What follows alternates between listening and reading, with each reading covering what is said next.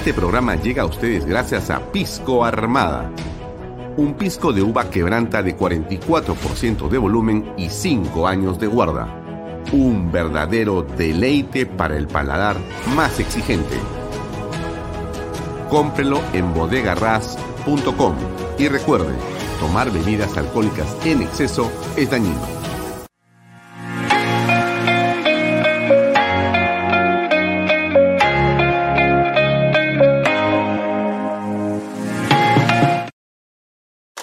Coldwell Banker Realty Bienes Raíces.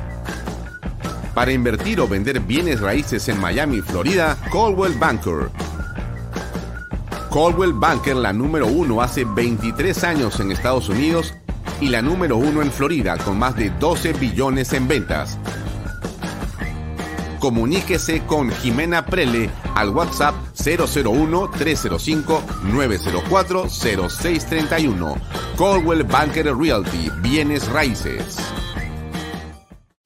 Delop.pe Somos especialistas en transporte de carga regular. Transporte de concentrados de mineral. También transportamos material y residuos peligrosos. Y diseño y construcción en todo el Perú. Ubíquenos en nuestra web delop.pe.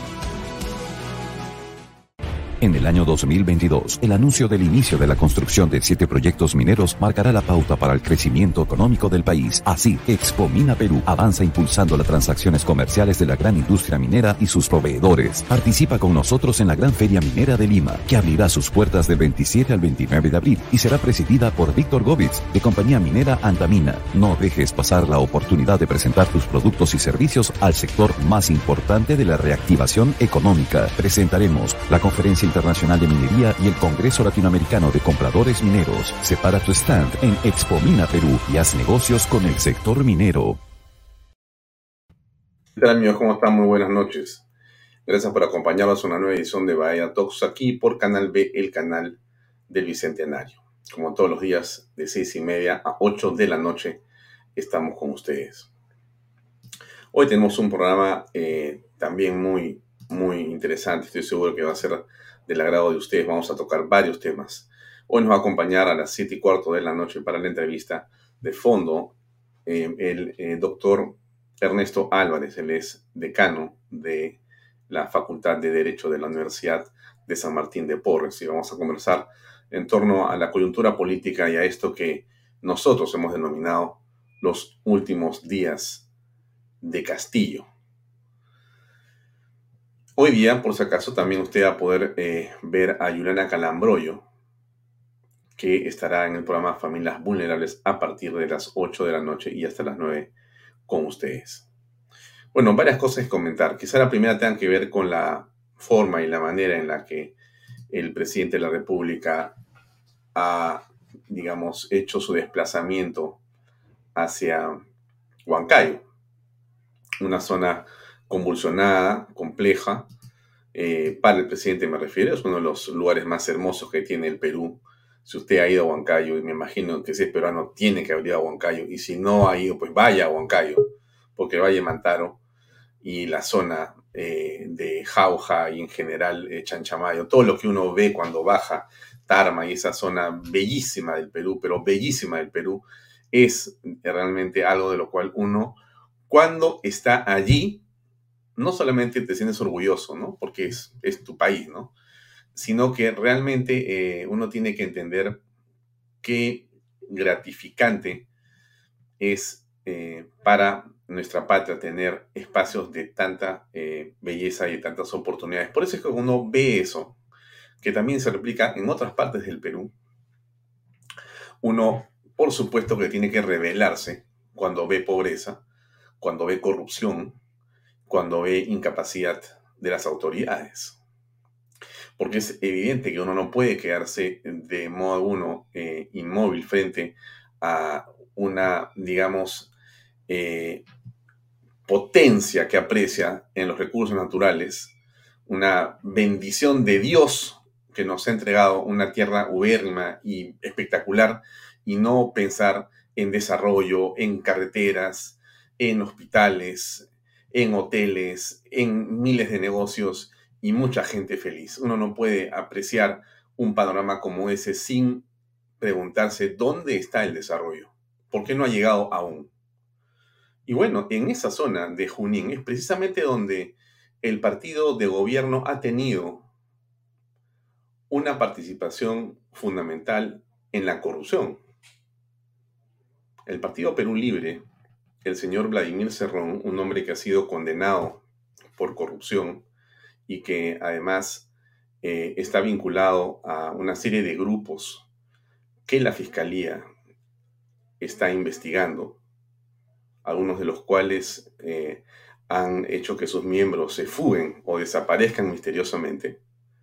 Bueno, eso está en esta zona, en esta zona fantástica del Perú, ahí es donde también se ha producido una de las, digamos, corrupciones más intensas. No es la única. El Perú es un país que tiene lamentablemente la corrupción enquistada prácticamente en todas las instancias públicas y en casi todo el país.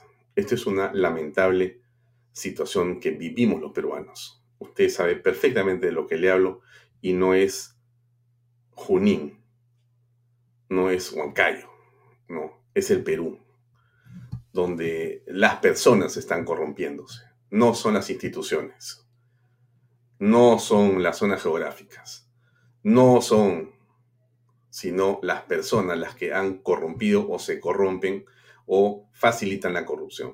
Y esto es importante comentarlo así, pero el día de hoy, ah, sí, les comentaba, entonces estuvo el presidente, por supuesto que el presidente decidió mandar eh, un, digamos, eh, grupo de soldados y policías y eh, con un tipo de blindaje especial y premonidos de una serie de eh, artefactos de seguridad que realmente alguien decía, no, no es Ucrania. No, no es Ucrania. No es eh, los alrededores de Kiev. No, es Huancayo.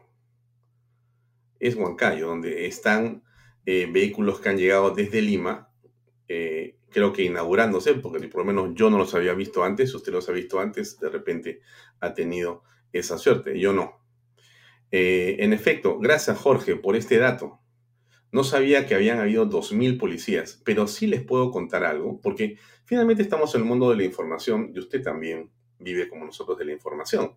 Así que eh, nos mandaron un video, que es este. De repente Jorge Heredia tiene razón, y eran 2.000, 1.000 o 2.000, porque usted ve acá que hay un montón de policías. ¿No es cierto?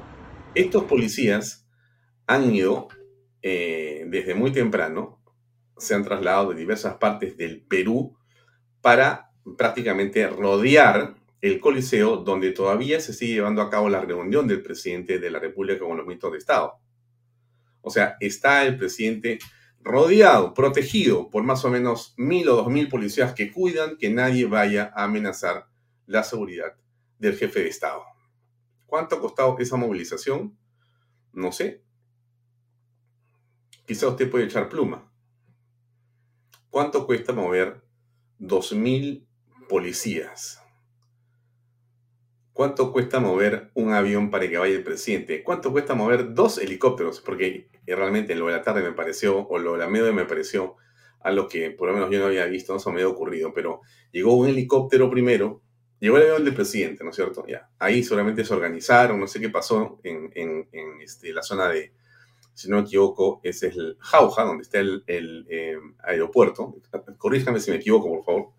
Entonces está en la zona de Jauja, es el presidente como a mediodía, ah, y destinan dos helicópteros. Un helicóptero para que lleve al equipo de prensa del presidente, un helicóptero gigantesco, ¿no? Imagínense ustedes esos helicópteros. No tengo la foto, por ahí la voy a poner en un ratito porque la voy a encontrar, pero bueno. Y uno, el helicóptero llega volando, aterriza y bajan cinco periodistas con sus cámaras. Y se fue el helicóptero. Y todavía la gente se preguntaba, pero el presidente no va a venir entonces. No, sí. Otro helicóptero más al fondo venía, otro helicóptero. Llegó ya, bajó el presidente con su comitiva, creo que no sé, de unas 10 personas o algo así, ¿no? Que venía desde este, el aeropuerto donde había aterrizado antes. Todo este despliegue importante, ¿no? Yo conversaba con unos amigos ese día y les decía, el poder es para esto. Déjeme plantearlo de esta manera, por favor, y usted me va a acompañar en esta reflexión. Le pido que me acompañe un segundo. El poder es para esto, para ejercerlo. A veces se abusa del poder. Pero si no tienes poder y no lo vas a usar, entonces déjalo ir. Pero si tienes el poder, tienes que usarlo. Tienes que usarlo. Es un imperativo. Y alguien le ha contado a Pedro Castillo que él es el presidente del Perú y que tiene que por lo menos parecer que se la cree. Y entonces tienes que usar el poder. ¿Cómo se usa el poder? Haciendo esto. Haciendo esto. Voy a hacer el este, Consejo de Ministros descentralizado en Huancayo. Oiga, presidente, pero esto es peligroso. No importa. ¿Cómo hacemos para que no pase nada? Manden 2.000 hombres que cuiden el Coliseo. Envíenme todas las tanquetas que puedan, los modelos nuevos póngame un avión, póngame dos helicópteros, prepáreme a todos los comandos, prácticamente toda la Fuerza Armada lista para que protejan al presidente si alguien le tira alguna piedra adicional. Bueno, es lo que ha hecho. Esto genera un impacto, genera un impacto en ciertas personas. Porque claro, usted se imaginará, usted está sentado en la plaza de armas, ¿no es cierto? O está sentado cerca al Coliseo, o, está cerca a la zona donde esté el presidente, o como fuere que sea, escucha un helicóptero, escucha otro helicóptero, llegan todos los ministros, cada ministro con su grupo de asesores, con su grupo de seguridad. Una cuestión pues así impresionante, pues eso. Huancayo no ha visto nunca una cosa así seguramente. Un despliegue pues de, y, dos mil policías que rodean esto es una cosa como si fuera pues un estado de sitio en la práctica. Ahora, los, los huancas son eh, una raza y tienen una historia de ser los más combativos y mm, gente con mucha personalidad. No sé qué va a ocurrir todavía más tarde, pero por lo menos eh, no sé si con 2.000 nombres será suficiente, pero bueno, el hecho es que el presidente ha estado ahí más o menos cómodo, ¿no? Más o menos porque también le han dicho su vida al presidente, ¿no? Pero vamos a comenzar por lo que dijo el presidente del Consejo de Ministros. El señor Aníbal Torres. Ustedes ya conocen a Aníbal Torres, no lo voy a presentar. Don Aníbal Torres es una persona que tiene eh, una reputación, entiendo yo, bien ganada en el mundo del derecho, en el mundo de eh, la enseñanza de estas materias y otras más. Y bueno, él ha aceptado el reto y ha aceptado el encargo de ser presidente del Consejo de Ministros en estas circunstancias nada fácil. Ha sido ministro de Justicia desde el principio. Está, o sea, está hace ocho meses o nueve ya con el gobierno. Ahora está, desde que salió Valer, está como presidente del Consejo de Ministros. Muchos le dicen que tiene las horas contadas, ¿correcto? Pero no se amilana. El hombre está tranquilo, seguro, contento. Y hoy día estuvo derrochando algo de, digamos, historia universal. Pero no lo hizo, digamos, con tino. Y más bien fue contraproducente. ¿Qué fue lo que dijo hoy Aníbal Torres? A ver, escuchemos, por favor. Pongo un ejemplo. Italia, Alemania, eran igual que nosotros. Pero en una oportunidad, Adolfo Hitler visita Italia, el norte de Italia. Y Mussolini le muestra una autopista construida desde Milán a Brescia.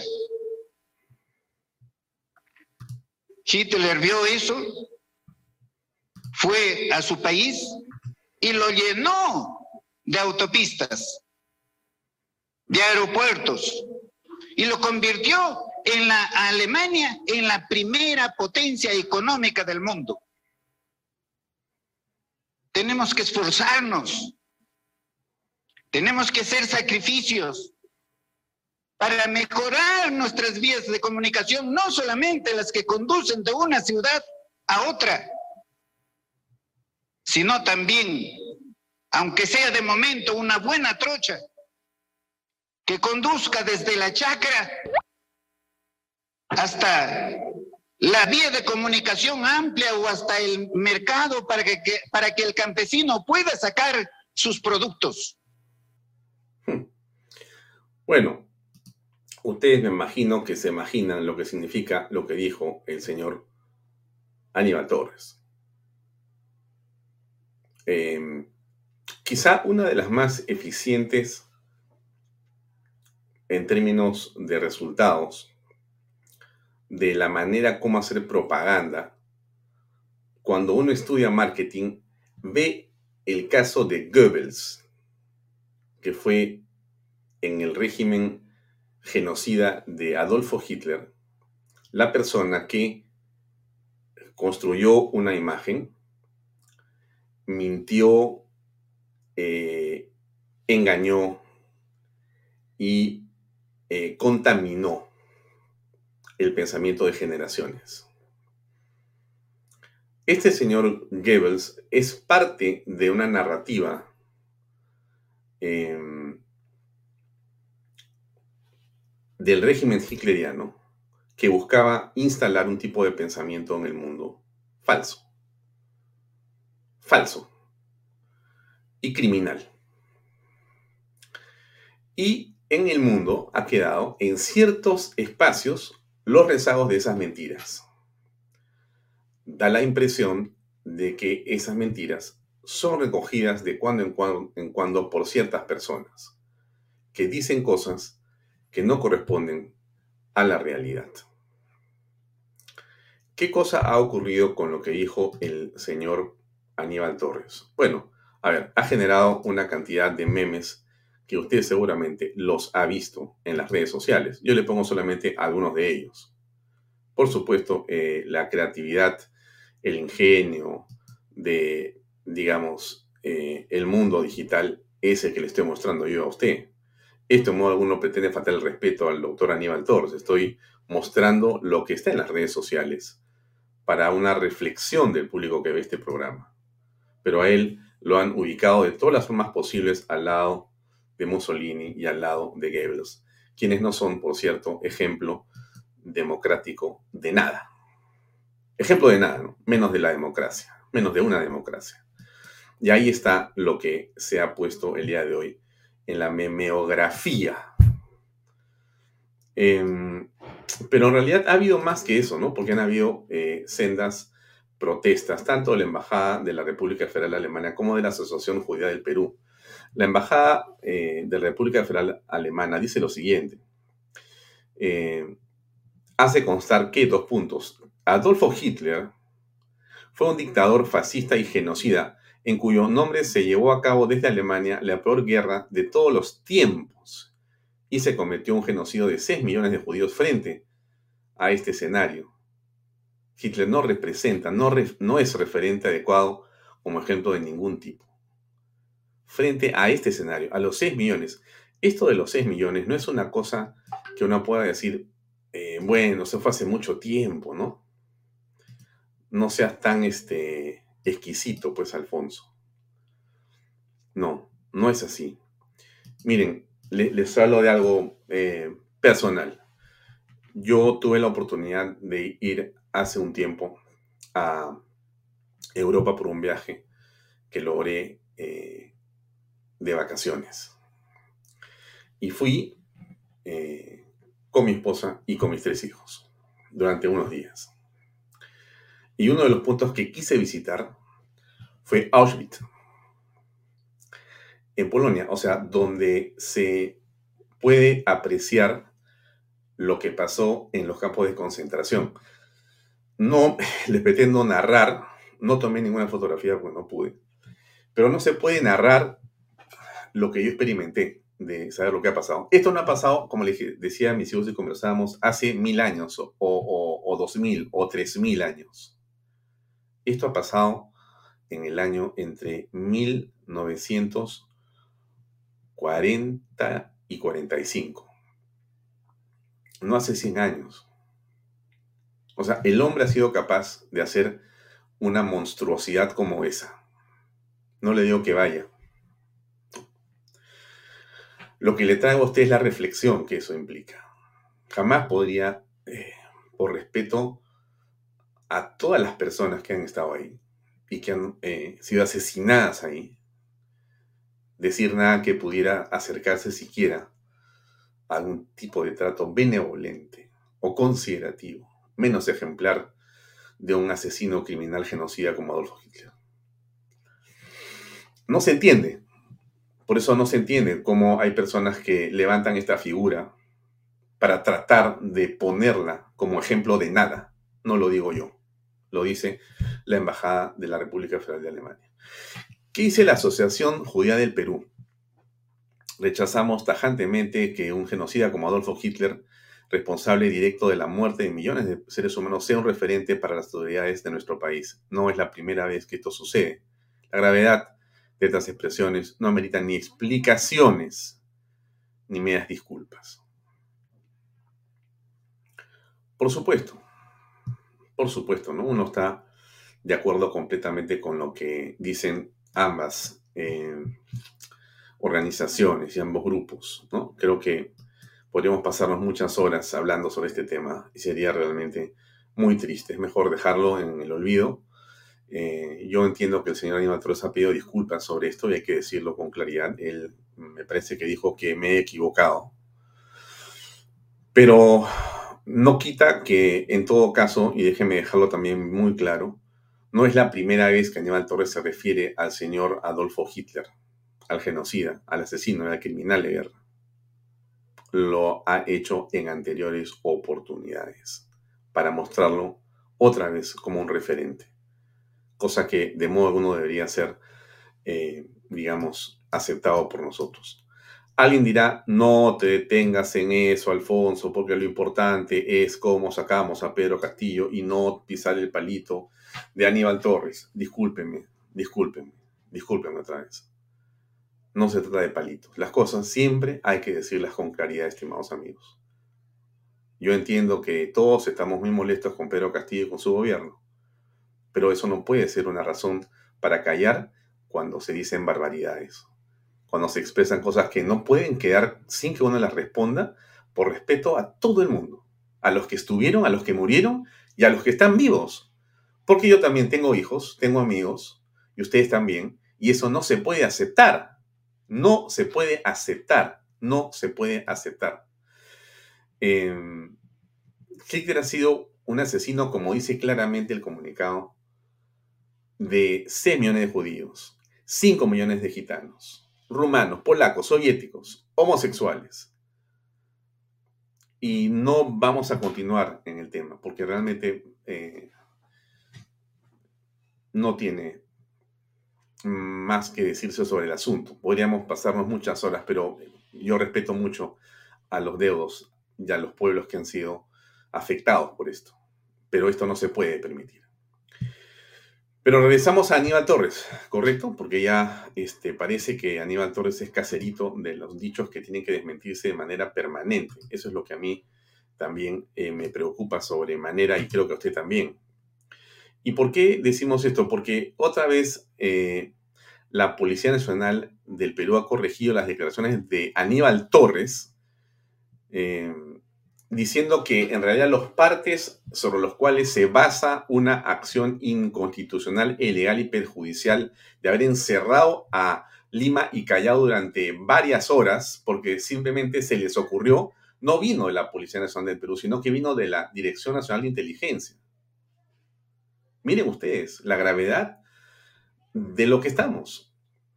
Nuevamente llegamos al mismo punto. ¿Cuál es el mismo punto? La mentira como forma de hacer y de gobernar.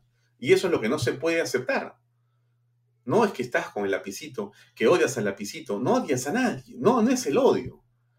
Nosotros como ciudadanos que creemos en las cosas que están bien hechas, no podemos aceptar que se nos mienta como nos están mintiendo todos los días. insisto en lo que yo dije ayer, ¿no? Se ha normalizado la mentira.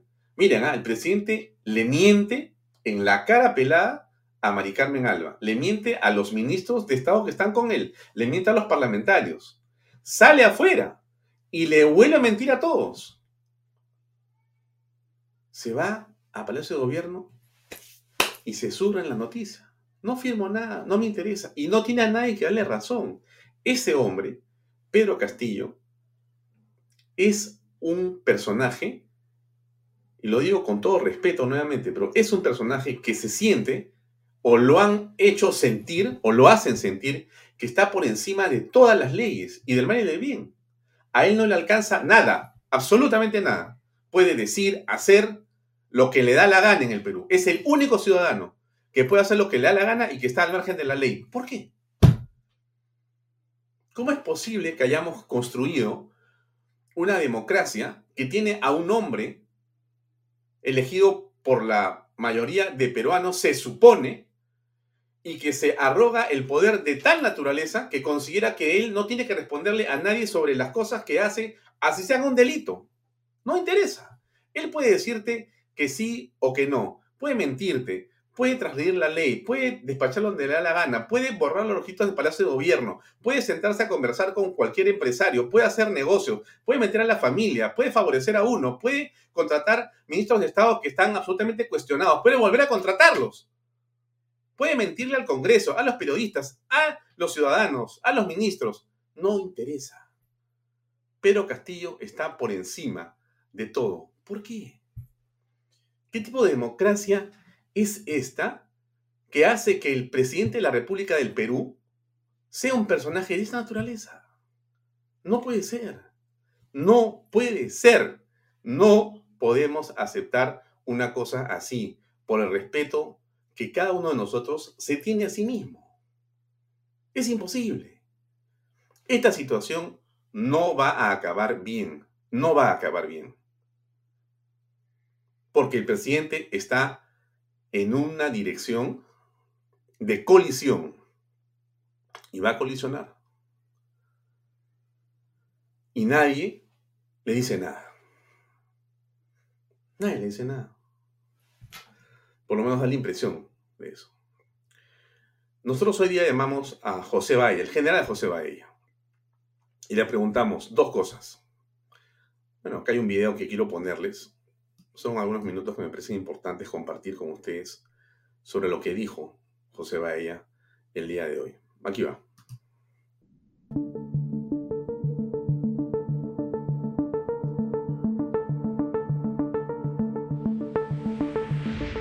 Las expresiones vertidas por el Premier, por el primer ministro en la actualidad, eh, nos llevan a una reflexión, ¿no? A sentirnos impotentes y a rechazar estas declaraciones otorgadas. Y especialmente han sido otorgadas en agravio de una institución noble como es la Policía Nacional, ¿no?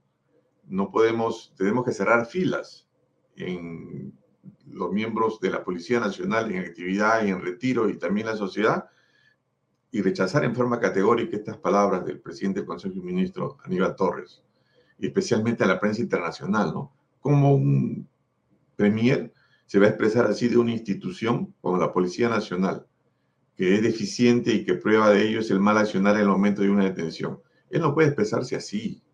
Se nota que no conoce el, el, el quehacer, no conoce la labor, no conoce la misión de una institución como la Policía Nacional del Perú despotricar de una institución es fácil, ¿no? Pero no se da cuenta o no piensa de que es una institución que ha combatido al terrorismo, que actualmente combate al tráfico ilícito de drogas, ¿no? que, que, combate a, a, las operaciones criminales, a la corrupción en el país, que en estos momentos, si él mira a su alrededor, es el, que le, la, la, el personal que le proporciona seguridad y cuando se vaya de ese puesto también le va a proporcionar la seguridad, ¿no? Yo soy un oficial retirado con más de 40 años en la Policía Nacional del Perú, ¿no? Y pienso cómo deben de sentirse esos 160 mil efectivos que actualmente, 140 mil efectivos que actualmente integran la Policía Nacional. ¿Cómo deben sentirse esos, esos oficiales a lo largo y ancho del país por este agravio que ha cometido este Premier por esta eh, desdichada declaración? Para, ser policía hay que sentir la institución, hay que vivirla por dentro. Él nunca va a entender. Él nunca va a entender porque no, va a ser bien difícil de que, llegue a, a, su forma de pensar. Miren, quizá eh, les he quitado el contexto completo, pero quiero ponerles un minuto de una declaración de Aníbal Torres sobre la policía a la que se refiere el general José Baella. No se las puse porque no vi el video, pero es importante que se las coloque y escuchen entonces ustedes a José Valle en lo que va a decir a continuación también. Por favor. La policía, mm, hay que reconocer, no existe en el número suficiente. De otro lado, su preparación también lo reconocemos es deficiente. Solamente le pongo, le pongo un ejemplo. También han visto por los medios, ¿no? Aquí en el extranjero, que siete policías no pueden detener a una persona.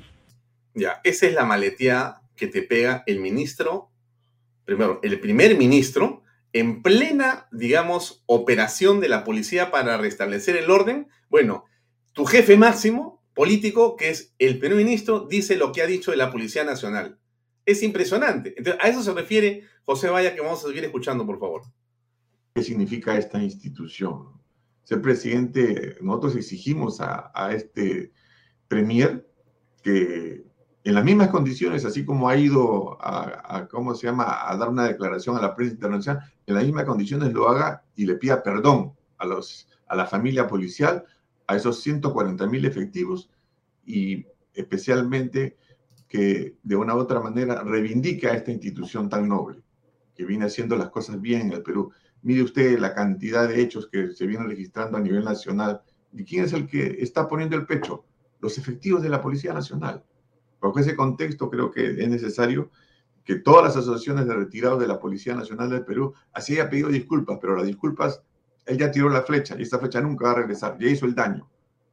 Que se dirija a los policías, a, toda esa masa de la Policía Nacional directamente, para que de una u otra forma esa gente que está velando por el orden público, por conservar la tranquilidad en el país, se sienta respaldado y no se desmoralice ante cualquier situación que pueda ocurrir a futuro.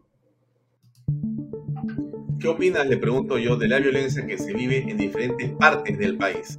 En cuanto a, las movilizaciones que vienen ocurriendo, el día 5 de abril yo he participado de esa movilización, porque era justo que salgamos este, todos los peruanos, especialmente los de Lima y Callao, respecto a, hacer valer nuestra libertad y nuestro derecho de libre tránsito, porque declarar esta, el Limi Callao en una inmovilización social obligatoria no conllevó a nada. Hay que pensar de que estas movilizaciones se realizaron, se realizó especialmente, y lo que yo pude observar ahí es la gran cantidad de jóvenes. Y creo que eso es el eh, motivo de un análisis, porque los jóvenes están participando los jóvenes están tomando conciencia de qué es lo que está sucediendo en nuestro país. La amenaza del terrorismo, sí está bien, la tenemos permanente de repente, pero tenemos otra amenaza, que es la situación esta del socialismo del siglo XXI. Entonces yo creo que es el momento de que los jóvenes ya reflexionen de qué es lo que quieren para el Perú, qué es lo que queremos todos los peruanos para, el Perú. Pero por otro lado, no tenemos que ver solamente el árbol, sino hay que ver el bosque. ¿Qué están buscando? ¿Qué es lo que quieren actualmente? ¿Quieren agudizar las contradicciones? ¿Quieren de una u otra manera que el Perú se vuelva un caos? ¿Con qué finalidad? Hay que ser reflexivos en este aspecto, hay que analizar qué es lo que se está viniendo, qué es lo que se va dentro del contexto. Están hablando de una nueva constitución. Hay muchos grupos que están hablando de una nueva constitución y, la gente, la, gente que se expresó o que se expresa normalmente en las calles no quiere eso. Y ellos quieren vacar al presidente. Y ese es el objetivo. Debido a tantos hechos que han ocurrido, tantas ineptitudes para gobernar un país. Y él lo ha aceptado, no estaba preparado. Entonces, en base a eso, yo creo que la gente está reclamando, porque el Perú se está convirtiendo en, una, en un caldo de cultivo que no conviene, que no conviene a ninguno de los peruanos. Años, décadas pasadas hemos estado muy bien económicamente, pero ahora mire cómo estamos. En ocho o nueve meses, mire cómo estamos. Entonces, ahí va mi análisis, ¿no? Hay que estar atento de lo que está ocurriendo. Están pidiendo una nueva constitución. Nosotros no queremos una nueva constitución, nosotros queremos que se vayan y nombrar de repente en nuevas elecciones un nuevo presidente. Ese es el objetivo que estamos buscando. Pero hay otros grupos que ya están mirando otra cosa, especialmente los grupos de izquierda y otros grupos denominados caviares. Y esa situación creo que las personas que somos conscientes de lo que queremos para el Perú, para lo que queremos para nuestro país, no debemos tolerar creo que ha sido un punto positivo las movilizaciones que se, la movilización que se realizó el día 5 por la gran cantidad de gente que fue y que está tomando conciencia de la realidad del país. Con este socialismo, socialismo del siglo XXI, nos estamos yendo y nos vamos a ir al despeñadero. Como siempre lo he dicho y yo lo repito, no quiero que mis hijos vayan a pedir limosna a otros países. Quiero que mis hijos vivan felices en el Perú. El Perú es un país grande, tenemos de todo La democracia es un sistema imperfecto, pero es la democracia, tenemos la libertad. Y eso es lo que nos corresponde luchar por ella. ¿Y cómo vamos a luchar? A través de los mecanismos sin violencia, porque la violencia no construye nada, venga de donde venga. Políticamente tenemos que combatir esta situación, pero tiene que ser ya, ahora. Ahora tiene que ser. Era el general José eh, Baella. El general José Baella, para que ustedes lo ubiquen, es un general en situación de retiro de la Policía Nacional del Perú. Él, eh, en realidad, es un héroe para muchas personas y para mí también, por supuesto. Él ha sido director de la DIRCOTE, Dirección contra el Terrorismo. Con él hemos hecho un especial sobre el preso 1509, que era Abimael Guzmán. Es un hombre valioso, valiosísimo. Y por supuesto que para nosotros es eh, muy grato haberlo tenido esta tarde en esta conversación que tuvimos con él y grabamos esta, esta entrevista de algunos minutos. Pero entiendan lo que está ocurriendo, ¿no? Aníbal Torres por acá, Aníbal Torres por allá, Aníbal Torres más acá. Y es el presidente de Consejo de Ministros. Súper complicado. Les muestro tres chiquitas más antes de eh, pasar con nuestro invitado. Una tiene que ver con efectivamente esto, los restaurantes pierden 20% de ventas por subida de precios y toque de queda. Esto que yo les hablaba ayer, se los quiero repetir otra vez y se lo voy a repetir creo que todas las noches. El costo de haber puesto a Pedro Castillo todavía no lo estamos midiendo.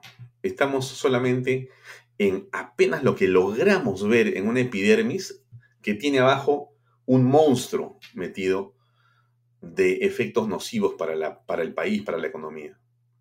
Lo que ha ocurrido hace algunas horas cuando él de manera inconstitucional decide con sus ministros de Estado que va a, digamos, someter a la inmovilización a todos los habitantes de Lima y Callao, ese efecto, insisto, ha sido visible porque lo hemos visto todos nosotros y se ha cuantificado rápidamente.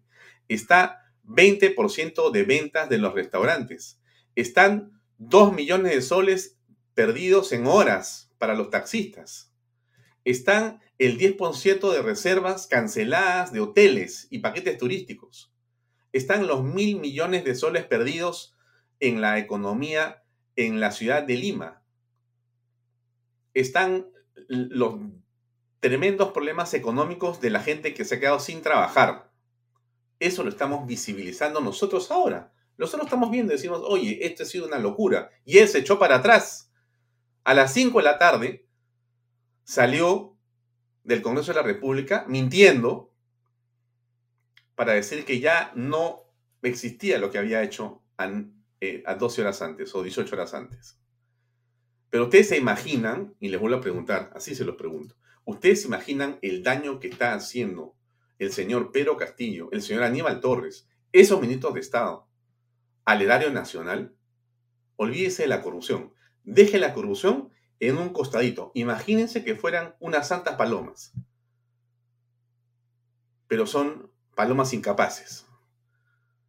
Bueno, estos incapaces, sin robar un sol, solamente por sus decisiones, nos van a empobrecer. Ahora, si le suma usted la corrupción, el tema es, no sé si la palabra indignación alcanza, pero esto sube de temperatura, no baja de temperatura. Hoy día, la avenida Bancay ha vuelto a estar llena. No, por supuesto, como fue el día que se le ocurrió al presidente paralizar todo, que fue el día martes, sino digamos, con una tercera parte de las personas, pero igual. Y hoy hemos visto y seguimos viendo que en todo el Perú la cosa no ha terminado, ni en Huancayo, donde todo estado paralizado el día de hoy porque llevó el presidente 2.000 personas que lo aseguraran y lo cuidaran. Y tanques y tanquetas y, en fin, aviones helicópteros. Faltaban solamente los aviones Mirage que estuvieran ahí disparando o listos para disparar los misiles. Alguien le decía al presidente. Inconcebible, inconcebible. Y termino con esta reflexión. ¿Qué hace la oposición? ¿Qué hace la oposición? Nada. Absolutamente nada. Aquí da la impresión, no sé, por momentos me parece que estuvimos en una película surrealista en la que tienes al enemigo y cuando volteas a ver dónde están los buenos, no hay buenos, solamente hay malos. Esta es una película de terror que no tiene una parte buena, solamente tiene al ogro con los ladrones y los malos que se van a comer a todos. No hay aparentemente un final feliz. No hay alguien que pueda poner la cara por nosotros. No existe. Porque el Congreso, con las excepciones que ya conocemos, no está en capacidad de poder tener una respuesta política. Lo hemos visto el día martes. Y la señora Maricarmen me habla con todo respeto y aprecio enorme. No ha leído políticamente las cosas. Se ha equivocado de, rabo, de cabo a rabo, absolutamente. Y no hay aparentemente una salida política a esto, más que seguir. Bueno, de repente sí hay salida. Vamos a preguntarle a nuestro invitado, que ya está con nosotros aquí para conversar. Y va a ser seguramente una conversación muy, muy interesante que yo les recomiendo a ustedes seguir y escuchar. Eh, Ernesto Álvarez, muy buenas noches. Muy buenas noches, Alfonso. En primer lugar, muchas gracias por acompañarnos, por estar en Bahía Talks en esta edición. Para nosotros siempre es muy grato y un honor que nos acompañes. Mi pregunta para comenzar eh, directa es, antes de entrar a los detalles que quiero preguntarte sobre diversos temas que tienen que ver también con tu especialidad como decano en la Facultad de Derecho de una universidad importante como es la de San Martín de Porres, quería preguntarte cuál es, eh, digamos, tu diagnóstico o tu visión de lo que está pasando en el país eh, en este momento. Por favor. Lo que está pasando es que el sistema de partidos políticos ha quebrado. Nos encontramos sin una élite política, básicamente son espontáneos, entusiastas o aventureros los que están en el escenario político en este momento y se desenvuelven como tales.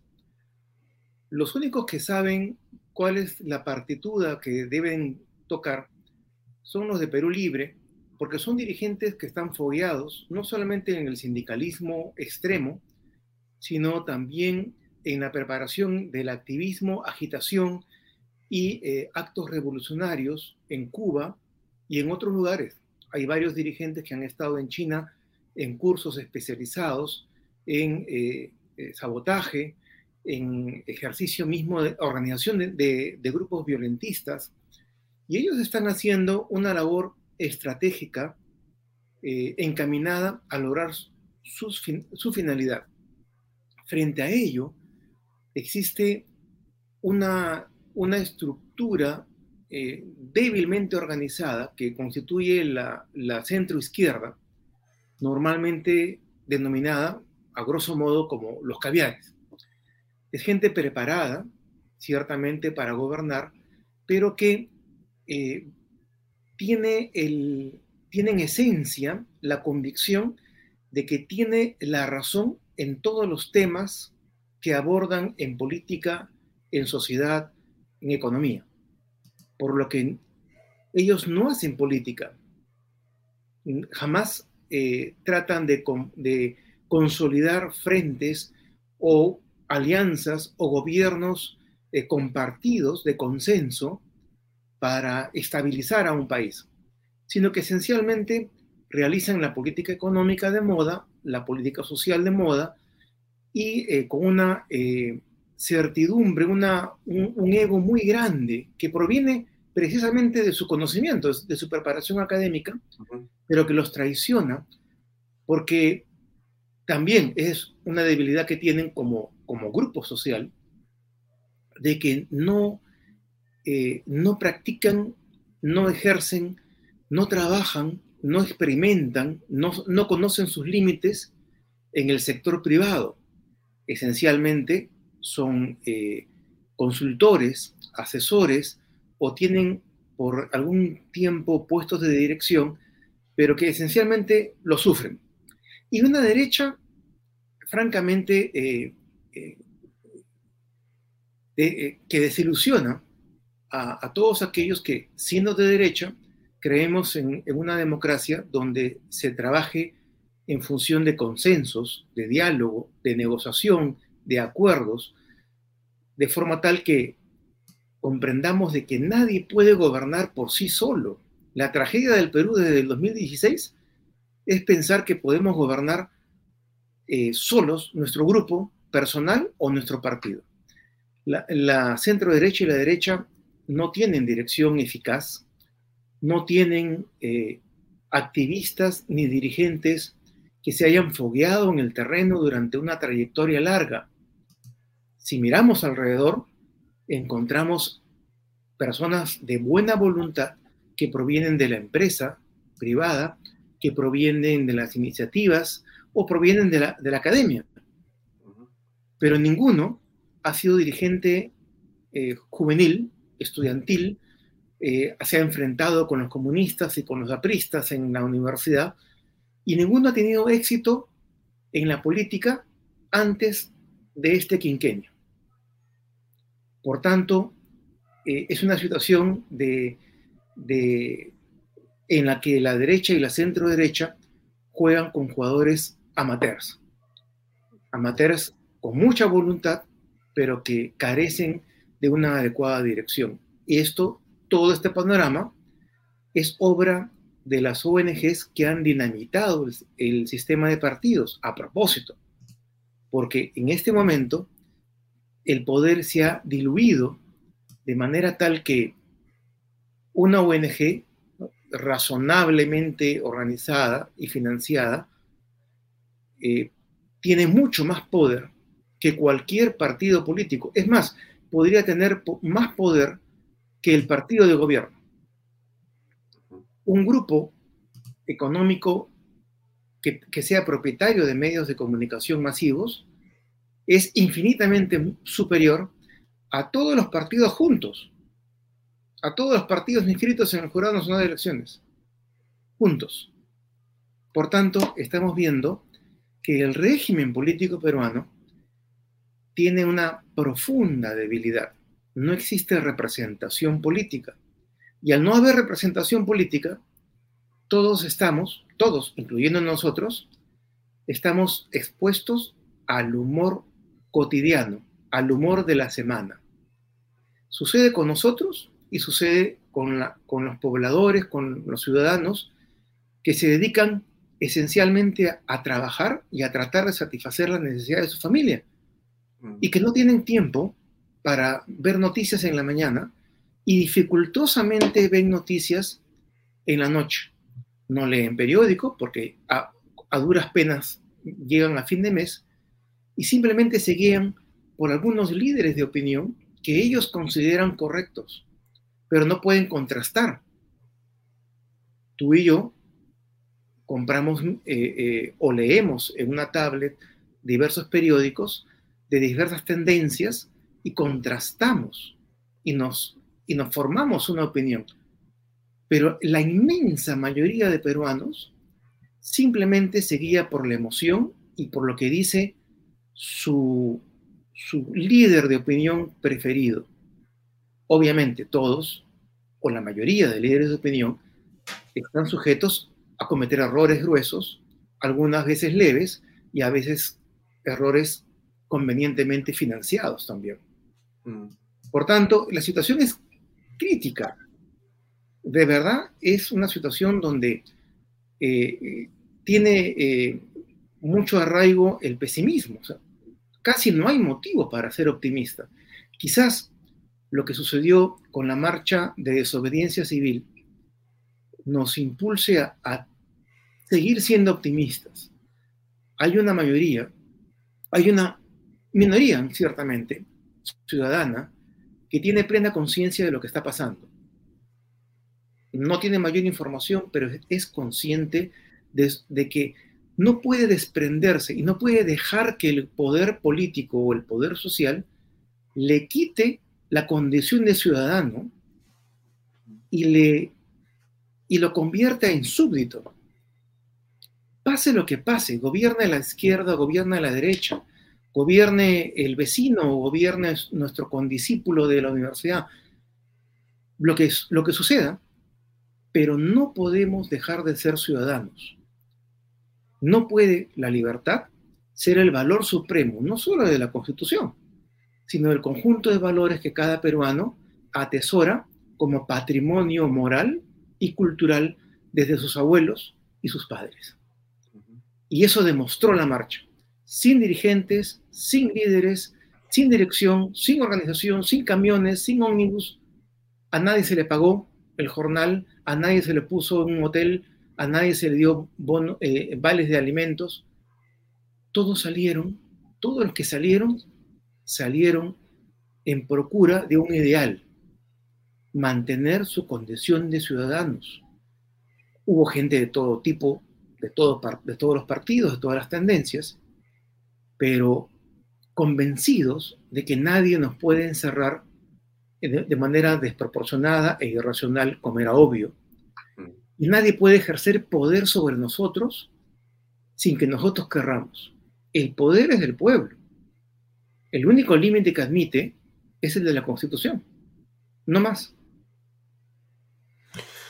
Ahora, ¿qué va a ocurrir, eh, Ernesto? Porque, por un lado, coincido contigo, lo hemos expresado también aquí y lo sentimos así, claramente. Esa desobediencia civil es una luz de esperanza poderosa, mm, creo que muy importante, pero no es suficiente. La pregunta entonces es, ¿cómo eh, debería, digamos, transcurrir o qué debería ocurrir para que podamos llegar a donde queremos ahora creo que la mayoría de peruanos, porque las encuestas que siguen apareciendo solamente van en una dirección, en la subida de la desaprobación y en la caída de la aprobación. Dicho sea de paso, también del Congreso de la República. O sea, no podemos dejar de mirar con claridad que el fenómeno de la, eh, digamos, el desgaste público de ambas instituciones es enorme y posiblemente históricamente eh, de lo más eh, icónico, ¿no es cierto? Nunca ha habido un presidente, porque la encuesta hoy día que voy a poner un reto para poder compartirla contigo y que la revisemos, la encuesta que Datum publica el día de hoy en varios medios, muestra claramente que en la historia, déjame compartirla en la pantalla para que la pueda ver el público también, pero esta, esta, esta encuesta eh, muestra algo que me parece sumamente importante eh, analizar. Miren, aquí está y déjame compartirla con el público. Ahí está, fíjate. Primero, tenemos la evolución desde agosto del año pasado hasta la fecha de ayer, que pasó de 41% de desaprobación a 76% de desaprobación y pasó de 39% de aprobación a 19% solamente. O sea, de cada 10 peruanos, 2 lo aprueban y casi 8 lo desaprueban. Eso es la realidad. Pero el tema que quería mostrarte era este de acá déjame subir un poquito más y déjame entrar a esta parte del documento. Déjame agrandarlo un segundo para que el público lo pueda ver. Esto que está ahí, creo que se ve bien, ¿no es cierto? Sí, sí. Sí, sí, sí, sí, sí, sí. Ya, y ahí viene la pregunta. Aquí está, estimados amigos y, estimado Ernesto, desde Alejandro Toledo hasta Pedro Castillo, pasando por Alan García, Ollantumala, Pedro Pablo Kuczynski, Martín Vizcarra y Ernesto Sagasti. Increíble, ¿no? Estos no son, por si acaso, 20 eh, o 30 años. Esto es apenas desde el 2002. Pero en todo caso, ¿qué es lo que quiero decirles? ¿Cuál es el punto acá? Eh, popularidad de los presidentes nueve meses después de iniciados sus respectivos periodos de gobierno. En la aprobación, Toledo 34, García 33, Ollantumala 57, Pero Pablo Cuchini 45, Martínez Carras 62, Sagasti 28, pero Castillo 19. Y en la desaprobación, Castillo también se la lleva completa. Entonces, ¿cómo aprecias tú para comenzar esta situación? Eh, a ver, nuestro presidencialismo ejerce una especie de, mala imagen o de imagen deficiente con la segunda vuelta presidencial. Las elecciones presidenciales en el Perú son antropomorfas, son individualistas, carecen de compromisos, de programas, de doctrinas, y se centran básicamente en lo que la gente denomina promesas electorales. La segunda vuelta es una especie de alucinógeno en el cual los peruanos creemos que hemos elegido por mayoría absoluta a un presidente, a uno de los candidatos. Pero en realidad lo único que hacemos es desechar al candidato que no queremos que gobierne. Y eso es lo que se ha hecho en las cuatro o cinco últimas segundas vueltas en el Perú. Lo que ha hecho Pedro Castillo simplemente es retornar al nivel de respaldo popular que tuvo en la primera vuelta. Si recordamos, obtuvo el 18%, mal contado. Ahora tiene 19%, que es lo que como candidato presidencial obtuvo en la primera vuelta con los votos de Perú Libre, con los votos de Junín y con los votos de eh, aquellas, aquellos colegios electorales donde no hubo personeros, de otros partidos donde hubo algunas irregularidades.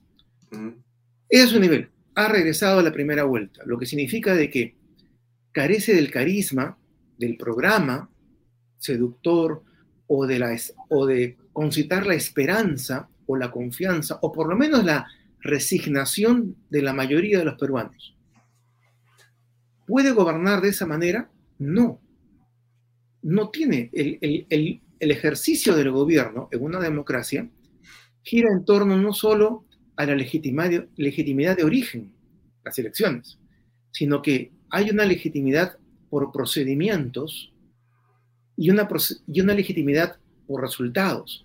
La legitimidad por procedimientos es inadecuada, todos todas las medidas y actos son inadecuados, porque lo único que es, le, están aconsejando hacer es tratar de imitar el gobierno de Vizcarra, con actos demagógicos, con anuncios eh, fuera de contexto, incoherentes, mm. pero una cosa es que Vizcarra lo diga con el apoyo, por entonces, de todos los grupos, de todos los grupos empresariales de medios de comunicación, y otra cosa es que lo diga una persona que apenas fue dirigente sindical en un momento determinado y que carece por completo de carisma y de capacidad de comunicación. Por tanto, lo que se debería rescatar, independientemente que si es de izquierda, de extrema izquierda o si es de centro, lo que se debería rescatar es que, su debe, que tiene el cargo de presidente democrático. Y por tanto, si uno asume el gobierno con 18% lo que tiene que hacer es formar una, una alianza gubernamental, repartir el gabinete entre los grupos parlamentarios para que provean de los técnicos de alto nivel, de alto conocimiento en cada sector, para que genere un consenso en torno a un nuevo programa de gobierno. No podemos, ningún presidente puede imponer el programa que presentó al Jurado Nacional de Elecciones y que le sirvió para la primera vuelta. La existencia de una segunda vuelta implica formar un nuevo plan de gobierno en torno a una alianza, a una concertación gubernamental sin traumas ni timideces. En el Perú está mal visto negociar, está mal visto hacer una alianza gubernamental repartir los ministerios, como hace toda Europa, entre los dirigentes de los partidos que conforman esa alianza, para que todos sean responsables y todos asuman en conjunto la dirección del Estado. Lo que es normal en Europa y en la democracia europea, para nosotros resulta algo indigno. Lo que aplaude la gente es mantener mantenerse fiel al programa de gobierno, a las promesas y reclaman mantenerlas eh, y, concretar las promesas de la primera vuelta. Mm. Pero ese es irracional. La primera vuelta es 18% y la, y, y, la falta de entendimiento mm. hace de que ahora Castillo tenga 19%. Regresó a la primera vuelta. La ruta de acción está clarísima. debe, debería, lo racional, lo que haríamos con un, con un compañero de la universidad que llega al poder, le aconsejaríamos lo mismo. Rompe con el partido de extrema izquierda que te ha llevado al poder, dale una cuota de poder, por cierto, no lo traiciones, pero abre el abanico y forme un gabinete multipartidario de consenso. Pero así Pero esa, mira, es la, yo entiendo tu lógica, pero me da la impresión, Ernesto, que más bien eh, le dicen al presidente que lo que tiene que hacer es lo contrario. O sea, es el momento. de gente, de gente que, no es, que le, es que le dicen al presidente, lo que tú tienes que hacer es radicalizarte hacia la izquierda, porque la izquierda es la que te llevó al poder. Entonces, tú tienes que aplicar una receta izquierdista o ultra izquierdista para que recuperes a toda esa gente que está molesta contigo. Ese es un pensamiento, ¿ah? No, a mí yo no me parece eh, jalado de los pelos. O sea, no estoy de acuerdo en modo alguno, para nada. Estamos hablando básicamente de analizar por qué actúa el presidente así. O sea, ¿qué va a pasar para recuperar? Para recuperarse él, hay un camino. Hay dos caminos, mejor dicho. Uno es lo que tú dices. Efectivamente, un gabinete más tranquilo, un gabinete de profesionales, sacas un poco a todos los que son prontuariados, pones gente profesional, más o menos conocida y que tenga oficio para poder hacer las cosas bien y ser honesta, y vas a recomponer la imagen y sales adelante. Pero vas a tener un grupo grande de gente que te va a tirar piedras y se va a molestar porque no fue lo que ofreciste en la campaña, que tú ofreciste radicalizarte. Dos, me radicalizo. O sea, me voy como me he ido hoy día a eh, Huancayo y digo, vamos a aceptar lo que quieren, la, los que quieren sacar a, la Sutran, vamos a eliminar a la Sutran, vamos a, darles todo lo que ustedes piden, quitarle los impuestos y vamos a hacer todo. No se preocupen, como ha dicho él con su micrófono. Todo va a ser como ustedes piden y vamos a buscar asamblea constituyente. Puede ser otro camino para recuperar lo perdido, ¿o no? Eh, podría ser si es que pudiese tener eh, o, crear una mayoría parlamentaria para poder forzar de alguna manera la aprobación en una mitad más uno del proyecto de reforma de la Constitución que habilite la convocatoria de un referéndum tal como se hizo en Chile. Podría una buena cantidad de congresistas, ¿ah? Eh, por supuesto, y el, poder político genera la capacidad económica desde la Edad Media que se inventó el Parlamento, desde que se incluyeron los representantes de, los burgos, surgió la idea de comprar la voluntad y la lealtad de los representantes de las ciudades, que llegaban con, los cachiders, con, con, mandatos imperativos de los pobladores que lo habían elegido, eran comprados por los consejeros del rey y votaban a favor de los impuestos del rey comprometiendo el erario y, la fortuna de los que lo habían elegido.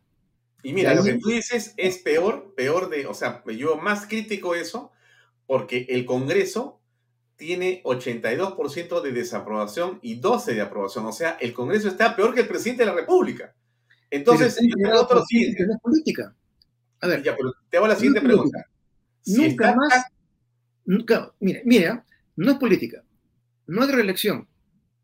No pueden trazar una, una trayectoria, una carrera política, no van a vivir de la política, porque Vizcarra, no, Vizcarra nos engañó a todos. Y muchos de ellos no tienen ni los valores eh, que los impulsen a realizar un acto de coraje, un acto de, convicción. pero justamente por eso. No nada que perder. Exactamente. Entonces te digo lo siguiente: como no tienen prestigio que perder, se pueden quedar ahí quedándose con el presidente de la República, apapachándolo, vaya a saber Dios haciendo qué tipo de eh, cosas no las conocemos, las podemos pensar, pero no tenemos ninguna evidencia aún. Hay gente que dice que sí, lo ha dicho Carolín López, pero no hay prueba, hay indicios, hay dichos, falta que se pruebe en procesos y finalmente que hayan sentencias, lo cual va a demorar toda la vida y son congresistas. Pero ya este, este desprestigio es tan bajo para el Congreso que finalmente no interesa. O sea, se quedan abrazados con este Pedro Castillo, Pedro Castillo dice, tampoco importa que yo tenga aprobación, porque finalmente yo soy el presidente y tengo el poder. ¿Qué es el poder? Tengo las tanquetas, tengo los policías, tengo los aviones, los helicópteros y manejo la chequera. ¿Qué más se necesita? Nada más, ya estoy. Nos quedan por delante cuatro años y cuatro meses. Tranquilos, muchachos. ¿Qué te parece eso? Es una posibilidad, eh, porque nadie está, eh, nadie está eh, realmente vacunado contra las tentaciones, contra la corrupción, contra la manipulación de la voluntad, que, es diversa. A veces alguien que ama a, su pueblito natal puede vender su convicción por un proyecto una irrigación que va a beneficiar a su propia gente y de buena fe dice, bueno, eso nadie lo hizo, lo van a, me han prometido que lo iban a hacer, lo voy a proteger al presidente que, que, me da esperanza a mí y a mi, y a mi gente. Pero hay muchos más que reciben dinero, reciben proyectos, sus empresas o las empresas de su familia van a, participar en algún proyecto en su provincia y de diversa de tipo. En Venezuela se ha comprado a militares, los oficiales de alto rango también son susceptibles de, ser eh, eh, convencidos, porque al final de cuentas su carrera ha sido muy larga y eh, van a dejar de ser generales dentro de uno o dos años. Y muchos de ellos han sido personas honradas y de alguna manera son o amenazados con ser involucrados en problemas de gasolina, en problemas de cuartel, en problemas de, de todo tipo son amenazados. Y otros corruptos también son amenazados de, de, que se descubra sus, sus problemas. Entonces, hay muchas formas de presionar a la gente uniformada y no uniformada. Y en eso están.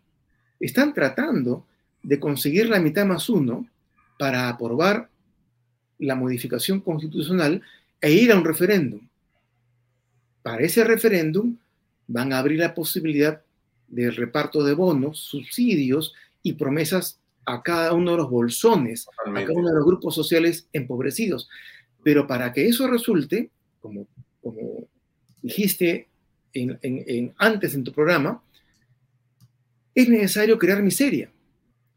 El totalitarismo, la acumulación de poder, no puede acumular, no puede eh, triunfar con una economía de clase media, una economía estable, porque todos pensamos como ciudadanos. Es necesario empobrecer a la gente para convertirlos en subordinados. La gente empobrecida deja de, actuar en función a valores y mayormente trata de satisfacer las necesidades inmediatas de su familia. Eso es lo que vemos hoy en día en Venezuela y que lo llevó a cabo Chávez con mucho éxito.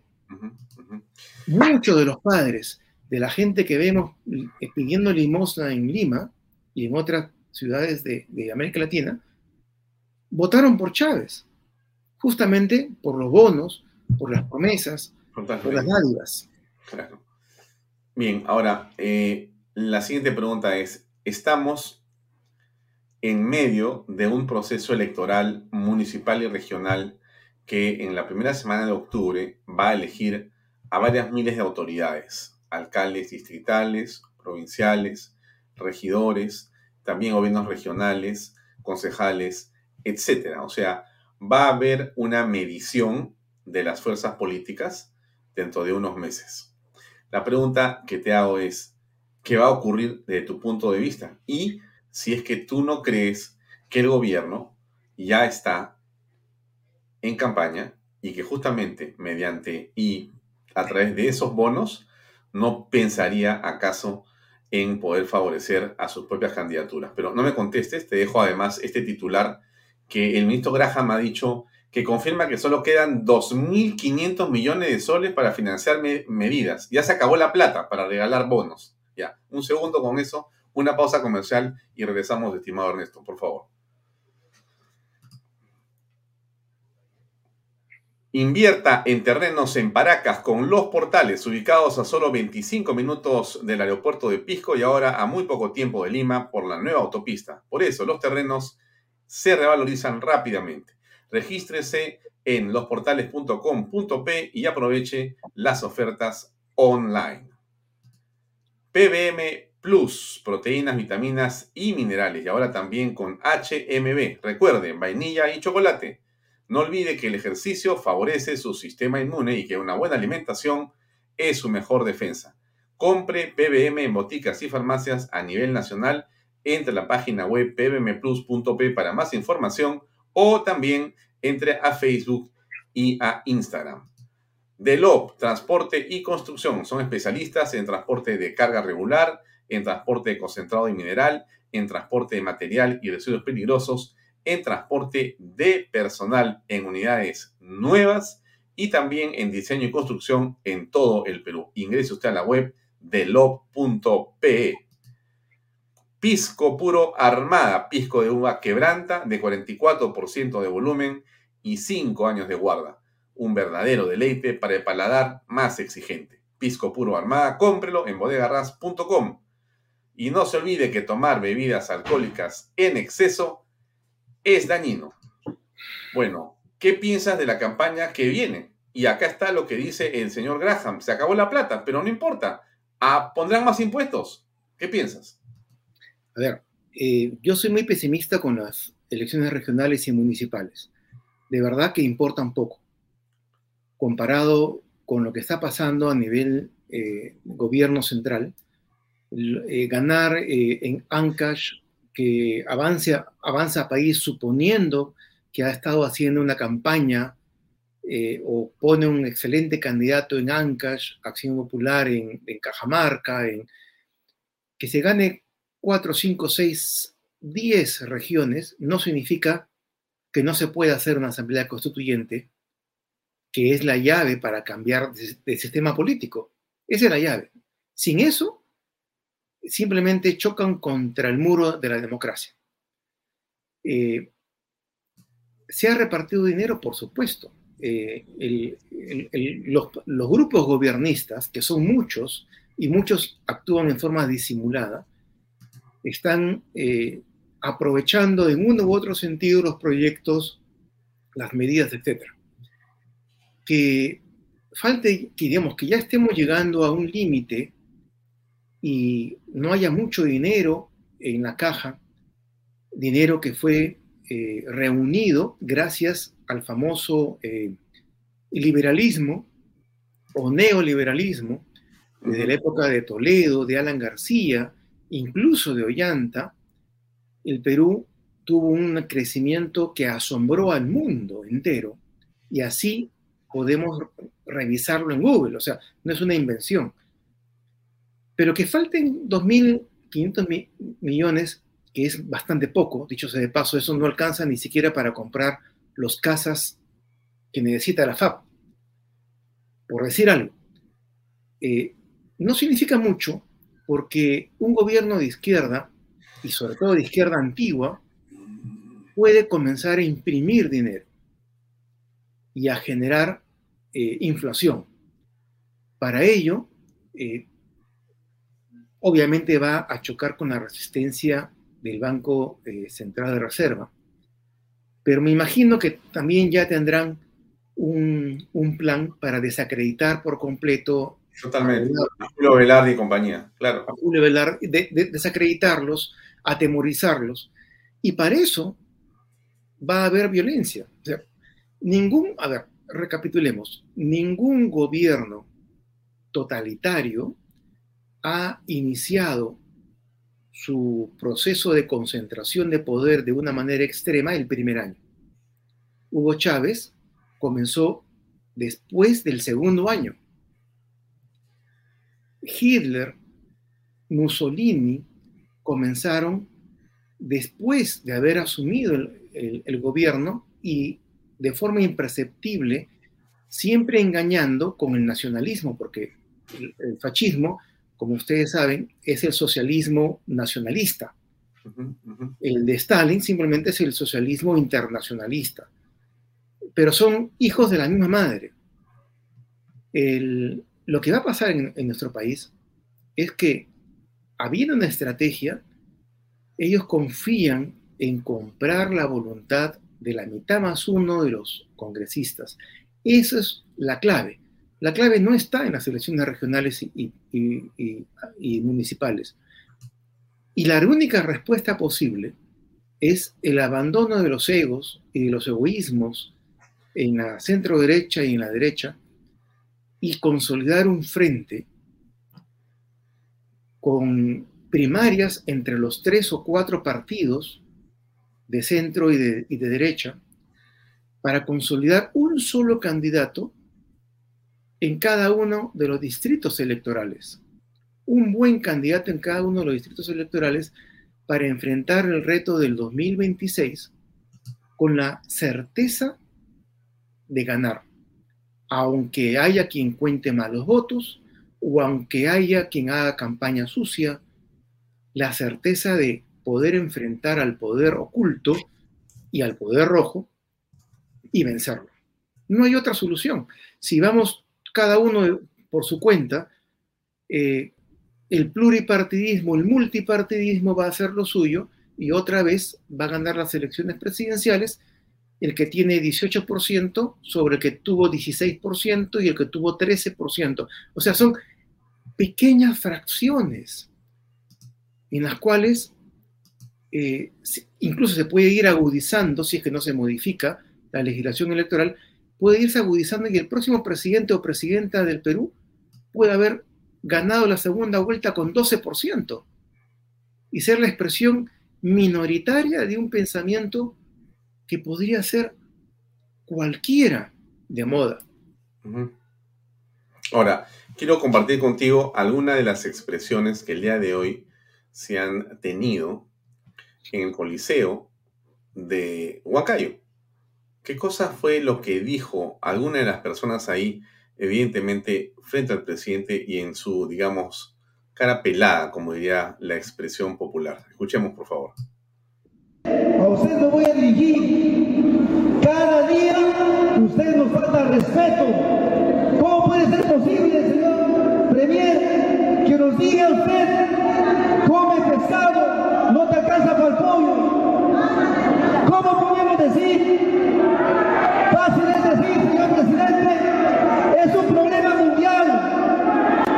Si bien es cierto, es un problema mundial, pero ¿qué estamos haciendo, ministros, presidente? No hacemos nada. Señor presidente, está pasando lo de la semana pasada. ¿Qué ha pasado la semana pasada aquí? Que entren, vamos a dejar de tener más, más dirigentes, que entren. ¿Quiénes querían ingresar, señor presidente? Del partido. Y no debe ser así. Aquí deben de estar los verdaderos involucrados en la problemática. Los pobladores, los agricultores, ganaderos y transportistas. Tiempo, que no favor. tenemos que comer, señor presidente. Ayer, a la hora de la cena, tengo una hija de 15 años que me decía, papá, si tienes la oportunidad de entablar una conversación con el presidente o hacerte escuchar, dile al señor presidente que dé un paso al costado.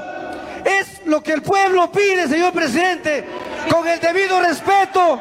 Señor presidente, Tiempo, yo le voy a pedir a razón del pueblo que dé un paso al costado, que se convocan nuevas elecciones, señor presidente. Gracias, pueblo. Gracias, comprados. Muy bien, un hombre impresionantemente claro, directo y valiente. ¿Qué piensas, Ernesto Álvarez? Bueno, que, que Para falló la cerrar, maquinaria, cerrar, ¿no? que falló la maquinaria, este, porque obviamente han seleccionado a las personas que iban a entrar. Eh, el sentir, bueno, el, el, eh, el- el comunismo es muy, es muy eh, tradicional en esas cosas en las asambleas. Mm, Eh, los, hay constitucionalistas comunistas, procomunistas, que preconizan, por ejemplo, que la constitución se haga en las calles, ya no a través de representantes elegidos para una constituyente, sino que se haga en las calles mismas, a la manera de la Comuna de París.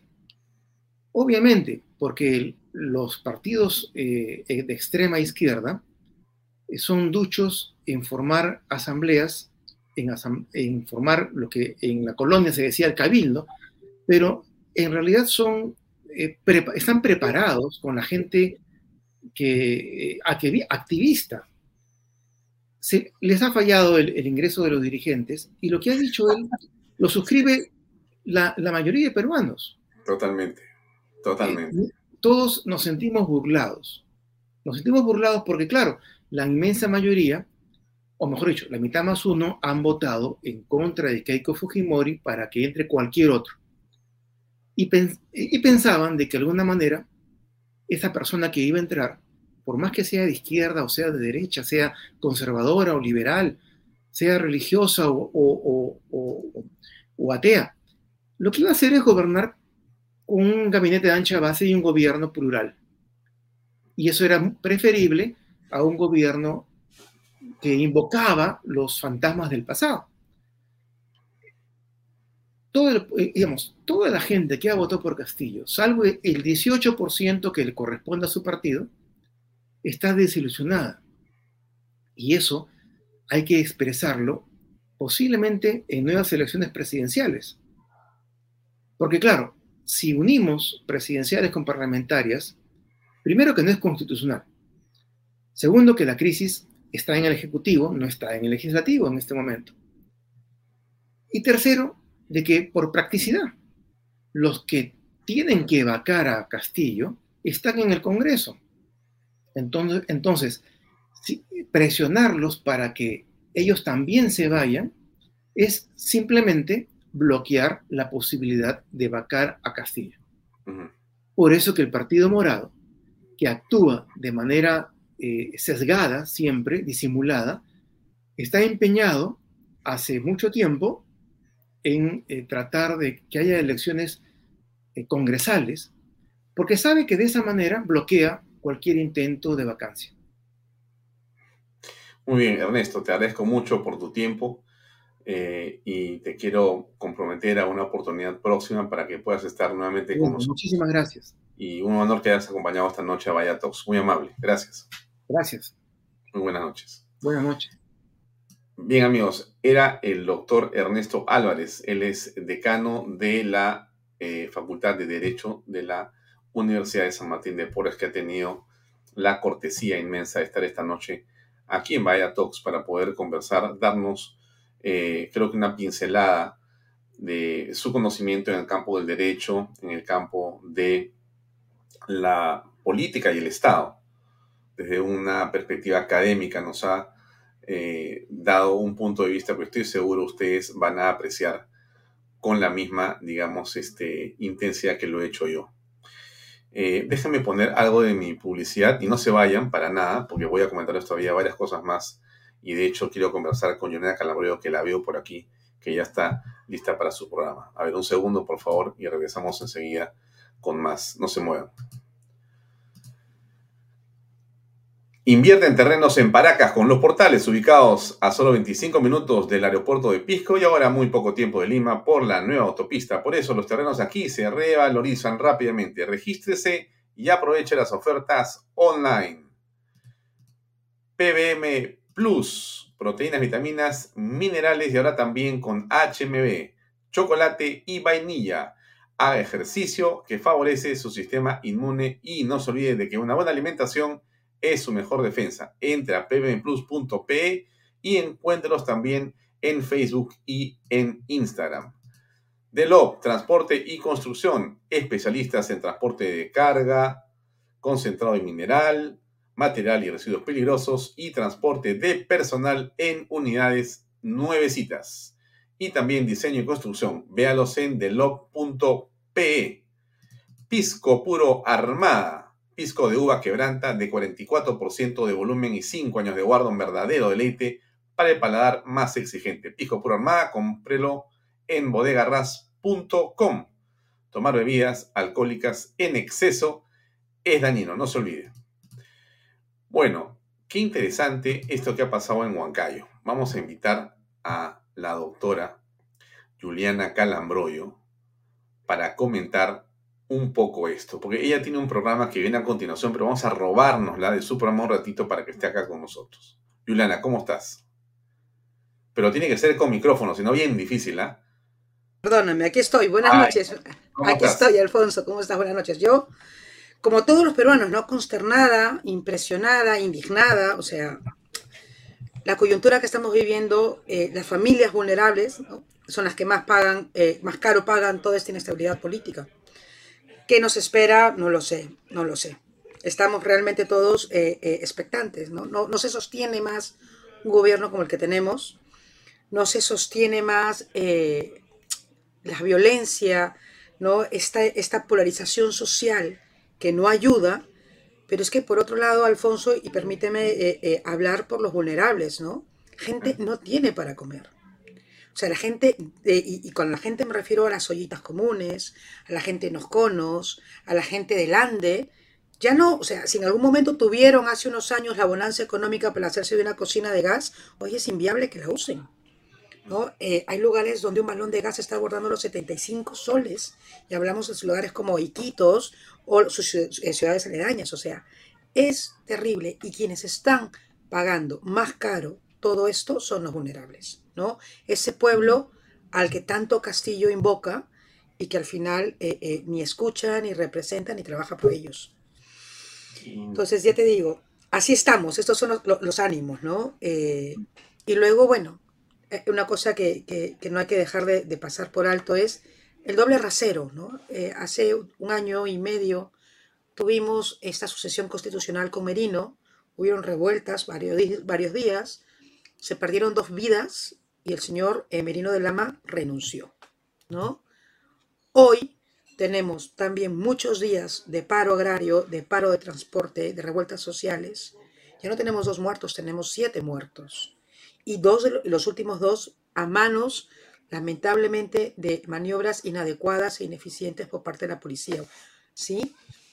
Y no solamente no renuncia a Castillo, ni siquiera se le mueve un pelo al ministro del Interior. Mm. E, es, es que nos hemos acostumbrado a esta situación y la indignación de esta clase política que por años se ha llamado la reserva moral, ¿no? Esa que votó con dignidad y memoria, Eh, no, no, se levanta a decir nada ni por el niño Bruce de 13 años, ni por el padre de familia que deja dos niñas pequeñas en Ica, ¿sí? Ni por la persona que ha perdido, las dos personas que han perdido los ojos en Huancayo, no la ha visto. Entonces, no pasa nada. Entonces, esta indignación, eh, queridos eh, peruanos, todos los que nos escuchan, no puede seguir, ¿sí? Tenemos que tener claro y alzar la voz de protesta independientemente de los colores políticos la vida de cada peruano se tiene que respetar y se tiene que proteger y tienen que haber culpables políticos y penales si se han perdido vidas en manifestaciones sociales producto del desgobierno. Mm. Eh, hoy día estuvo el presidente en Huancayo y... En el Coliseo Huanca. Sí, sí, sí, sí, sí, sí, muy interesante. Bueno, rodeado de este, miles de policías, como yo he mostrado acá, eh, en realidad este, Mira, ¿cuántos hay? Déjame decirte, a ver, tú que eres una mujer recontra mosca, saca tu cuenta porque ahí ves unos cuantos, pero la cámara panea y después ves el triple. Exacto. Ahí digamos que puedes ver más o menos 50 o 100 y después dices, Dios mío, ¿qué pasó acá? Se desbordó la cosa. Y llegaron más, más y más y más y más con unidades móviles, con tanquetas, en fin. Con blindados. Sí, sí, sí, pero yo quería poner nuevamente el video de nuestro amigo que es, eh, digamos, el que nos representa desconocido, porque no conozco su nombre todavía, pero ha sido una gran intervención de dos minutos. Esto es para hacer un premio a este hombre. Este peruano nos va a representar algún día en el Congreso. Escuchémoslo, por favor, Juliana. A usted lo voy a dirigir. Cada día usted nos falta respeto. Nos diga usted come pescado, no te alcanza para el pollo. ¿Cómo podemos decir? Fácil es decir, señor presidente, es un problema mundial. Si bien es cierto, es un problema mundial, pero ¿qué estamos haciendo, ministro, presidente? No hacemos nada. Señor presidente, está pasando lo de la semana pasada. ¿Qué ha pasado la semana pasada aquí? Que entren, vamos a dejar de estar más, más dirigentes, que entren.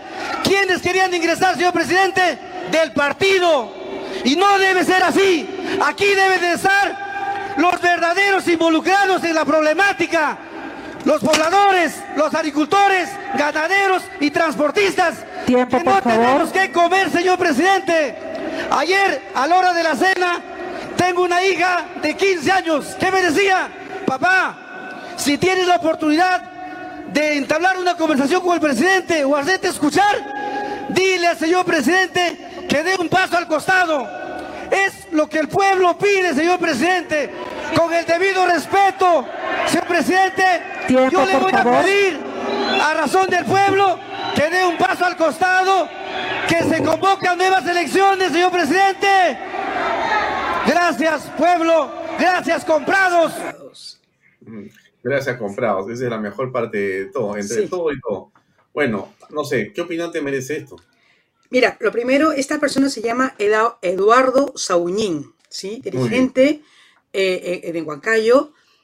Ha levantado, y lo has dicho muy bien, la voz de todo, eh, ha representado esta voz eh, mayoritaria en el pueblo, ¿no? Presidente, renuncie, ¿no? Presidente, renuncie. Y además, en estos dos minutos, sintetiza muy bien lo que es este gobierno. ¿Quiénes querían entrar aquí? Los del partido, presidente, ¿no? ¿Qué es lo que está pasando en el gobierno? El copamiento de las personas allegadas no solo a eh, Perú Libre, que es el partido de gobierno, que eso se puede entender hasta cierta manera en, en política, pero además personas ligadas a los dinámicos del centro, personas que tienen eh, eh, denuncias, que tienen sentencias, que están vinculadas a la corrupción, ¿no? De Junín y de Cerrón. Eh, lo hemos visto hoy con, la juramentación del ministro de Salud, ¿no? Claramente brazo derecha y el títere de Cerrón, que había director del hospital en, en Huancayo, ¿no? Entonces, este señor, este señor Eduardo Soñín, en dos minutos nos resume la ingobernabilidad, la incapacidad, el descontento social, ¿sí? Y además el clamor del pueblo, ¿no? Señor presidente, renuncie, renuncie ya. Y luego se despide de todos los peruanos y se despide de gracias comprados, haciendo referencia claramente a lo que está pasando, eh, eh, eh, eh, Tremendo, tremendo. Alfonso. O sea, Claro, que es se ha denunciado hoy, ¿no? Que se están tra- tratando de evitar las manifestaciones sociales y sindicales que tienen reclamos justos porque quieren comprar con dinero a quienes, a los dirigentes eh, sindicales, para que no salgan. Y lo han denunciado el subtop de, eh, de Huancayo, ¿no? Que se han reunido para dos cosas. Para comprarles la lealtad y que no salgan en las manifestaciones sociales. Y segundo, para que cambien sus reclamos y se plieguen a la Asamblea Constituyente. Entonces, esta frase con la que cierra y es gracias comprados es magnífica, como te digo, porque resume claramente lo que estamos viviendo ¿no? en la política y en la ingo- ingobernabilidad del país. ¿no? Mm. Ha sido un circo, Mira. ha sido un circo. Sí, sí, sí. Yo voy a ponerlo otra vez. Discúlpeme que sea tan pesado con repetir los videos, pero las cosas buenas Se tienen que ver. pasarlas varias veces porque realmente me siento muy representado por este hombre y me da mucha alegría que haya una persona valiente que se ha cuadrado delante del presidente y le ha dicho en su cara pelada lo que todos queremos decirle al presidente y le decimos todos los días, pero nos falta ese espacio que él ha tenido hoy, porque él tuvo una oportunidad y la tomó, la tomó. Hay muchos congresistas que están al costado del presidente y no le dicen nada. Pero este hombre estuvo parado ahí cinco minutos y dos minutos los empleó para decir esto, que realmente hacen que sí me represente. Aquí se los pongo otra vez, amigos. Disfruten. A usted lo voy a exigir. Cada día usted nos falta respeto. ¿Cómo puede ser posible, señor Premier, que nos diga usted, come pescado, no te alcanza para el pollo? ¿Cómo podemos decir? Fácil es decir, señor presidente, es un problema mundial. Si bien es cierto, es un problema mundial, pero ¿qué estamos haciendo, ministros, presidente? No hacemos nada. Señor presidente, está pasando lo de la semana pasada. ¿Qué ha pasado la semana pasada aquí? Que entren, vamos a dejar de entrar más, más dirigentes, que entren.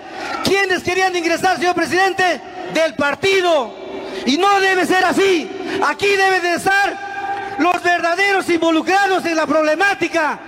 los pobladores, los agricultores, ganaderos y transportistas Tiempo, que no favor. tenemos que comer, señor presidente. Ayer, a la hora de la cena, tengo una hija de 15 años que me decía, papá, si tienes la oportunidad de entablar una conversación con el presidente o hacerte escuchar, dile al señor presidente que dé un paso al costado. Es lo que el pueblo pide, señor presidente, con el debido respeto. Señor presidente, Tiempo, yo le voy favor. a pedir a razón del pueblo que dé un paso al costado, que se convocan nuevas elecciones, señor presidente. Gracias, pueblo. Gracias, comprados. Bueno, impresionante. Eh, me he pasado el tiempo en mi programa, pero discúlpame, pero había que comentar esto y quería hacerlo contigo. Te agradezco, Juliana. No, a ti, Alfonso. Nos vemos Y- en un ratito con las personas que se quedan. Sí, claro, no se vayan, amigos. Este, aquí termina solamente Vaya Talks, pero continúa Juliana Calambroyo, una especialista en familias vulnerables que les recomiendo escuchar en la siguiente secuencia de Canal B, el canal de Bicentenario. Gracias muchísimas, mil por su presencia, por su compañía, por sus comentarios. Y hay que tener esperanza, ¿no? Hombres como ese son la mayoría de peruanos no son la minoría, son la mayoría de peruanos. Estamos mal representados, eso es otra cosa. Pero ese hombre de hoy, ese me representa a cabalidad. Voy a ver cómo lo consigo para tenerlo a Talks. Bueno, gracias a todos, buenas noches y más nos vemos mañana a las seis y media de la tarde. Nos vemos, Juliana. Ese es tu programa hoy día.